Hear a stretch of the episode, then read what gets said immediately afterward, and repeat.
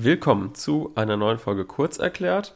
Heute wieder mit einer Folge Urteile, die die Welt bewegen. In dieser Reihe sprechen wir immer über Urteile. Kurs stellt mir internationale Urteile vor, ich stelle Kurs deutsche Urteile vor.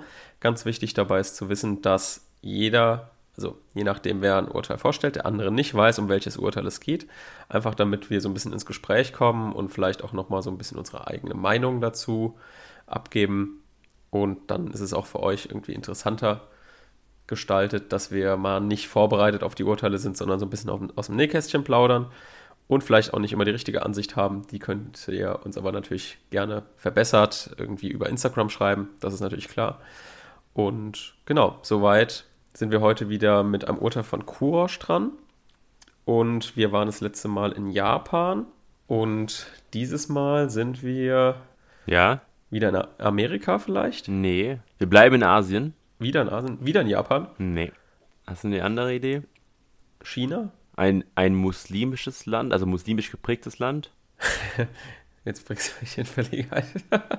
äh, Indien? Nee, Indien Malaysia. Ist Indien ist jetzt nicht muslimisch Malaysia. geprägt, Basti, ja, aber ja, Malaysia.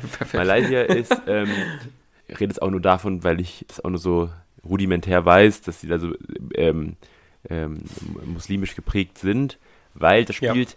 glaube ich, rudimentär eine Rolle für unseren Fall. Und zwar geht es um einen Fall, wo es um den Besitz von Drogen geht. Und zwar Drogen in einer Menge von 166 Kilo Cannabis und etwa 2 Kilo Opium. Und viel, hä? ja, das ist recht viel. Und, das, und weswegen es, sage ich mal, relevant ist, ist, ähm, dass auf diese Menge in diesem Land die Todesstrafe steht. Was? Ja, und das ist, okay, krass. ich sag mal, das ist vielleicht nochmal so Hintergrund. Also ich glaube, im, im Westen bei Drogen klar Gefängnis, aber Todesstrafe, also auch wenn es Todesstrafe im Westen in Amerika beispielsweise gibt, für Drogen wird man das krass. vielleicht, glaube ich, dann ja. nicht. Da schießen die richtig locker aus der Hüfte, ja. gefühlt. Ähm, ja, gut, also wenn du Drogen. Drogen deswegen äh, kann das aber das ist immer ein bisschen relevanter, vielleicht, was da sozusagen der Background des Landes ist. Ja.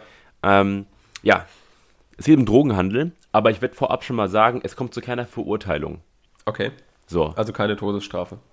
Es kommt nicht zur Todesstrafe. Es kommt auch, also es okay. wird auch keiner belastet. Ach ja. Also es okay. kann niemanden ähm, nachgewiesen werden oder niemanden hundertprozentig nachgewiesen werden, dass er im Besitz dieser Drogen war. Mhm. So. Ähm, das klingt jetzt so ein bisschen kryptisch. Basti, hast du eine Idee, wenn man jetzt genau, also wenn ich jetzt genau weiß quasi, wer die Drogen im Besitz hatte, warum es nicht zur Verurteilung kommen könnte.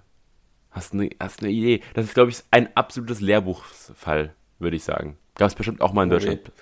Äh, ja, wenn es ein anderer Staatsangehöriger ist, vielleicht gibt es da irgendein Problem. Wobei, eigentlich nicht. Nee. Eigentlich gibt es da kein Problem.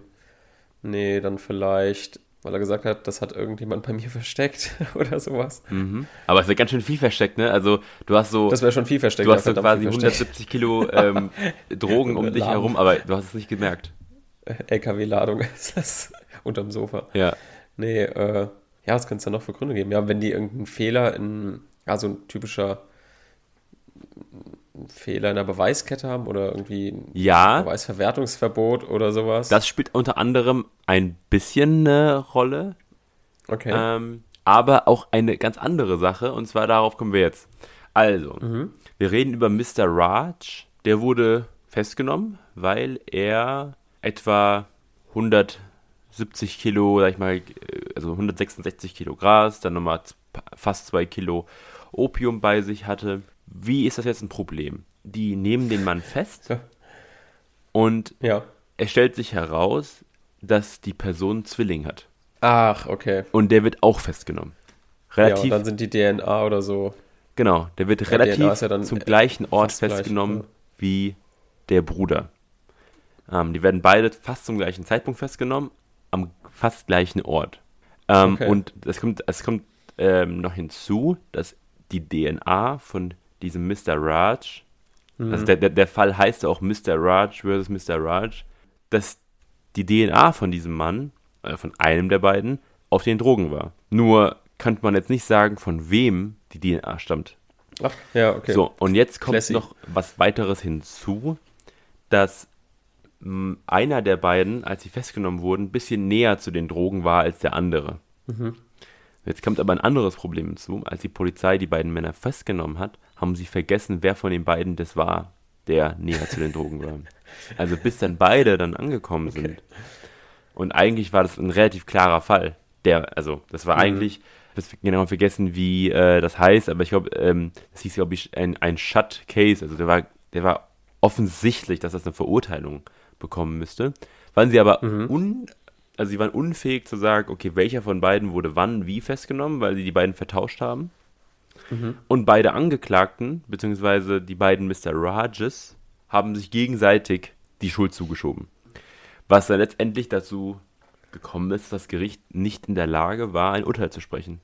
Und ja, cool. dadurch wurden beide, auch wenn es also wirklich eine, also man muss ja mal wirklich vorstellen, das ist jetzt ja nicht so, dass man sagt, okay, die beiden haben jetzt einfach geschafft, okay, zwei Jahre Bewährung oder vier Jahre Haft einfach zu überspringen. Die beiden, also einer von beiden ist quasi der Todesstrafe vorweggekommen, die hm, in Malaysia gilt. Richtige Wiedergeburt. Also wenn du schon das Risiko eingehst, mit so viel Drogen erwischt zu werden, dann wirst du erwischt und dann kommt so ein glücklicher Zufall da hinzu, da fühlt sich ja wie neu geboren. Absolut. Also, das ist wirklich, also ein unglaublicher Zufall. Beziehungsweise natürlich, ne, man, man, weiß ja nicht, was da hinten dran noch steckt. Die beiden haben auf jeden Fall Glück gehabt. Einer von beiden hat Glück gehabt, man, man weiß es nicht. Aber man muss ja sagen, das ist schon, also die Todesstrafe ist schon sehr fragwürdig. Aber ja. Allem, ähm, wenn Todesstrafe dann doch bitte nicht für Drogenhandel, oder? Also. Ja, ich, also ich glaube. Also generell keine Todesstrafe, aber wenn es sein muss, dann für Mord oder so.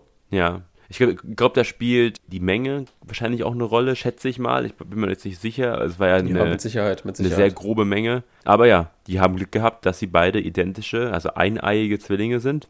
Sonst wäre einer von beiden auf jeden Fall äh, dran gewesen. Also mhm. ja, das ist nämlich mal ein absolut kuriosen Fall. Und mhm. ja, danke fürs Zuhören. Genau, vielen Dank. Tschüss.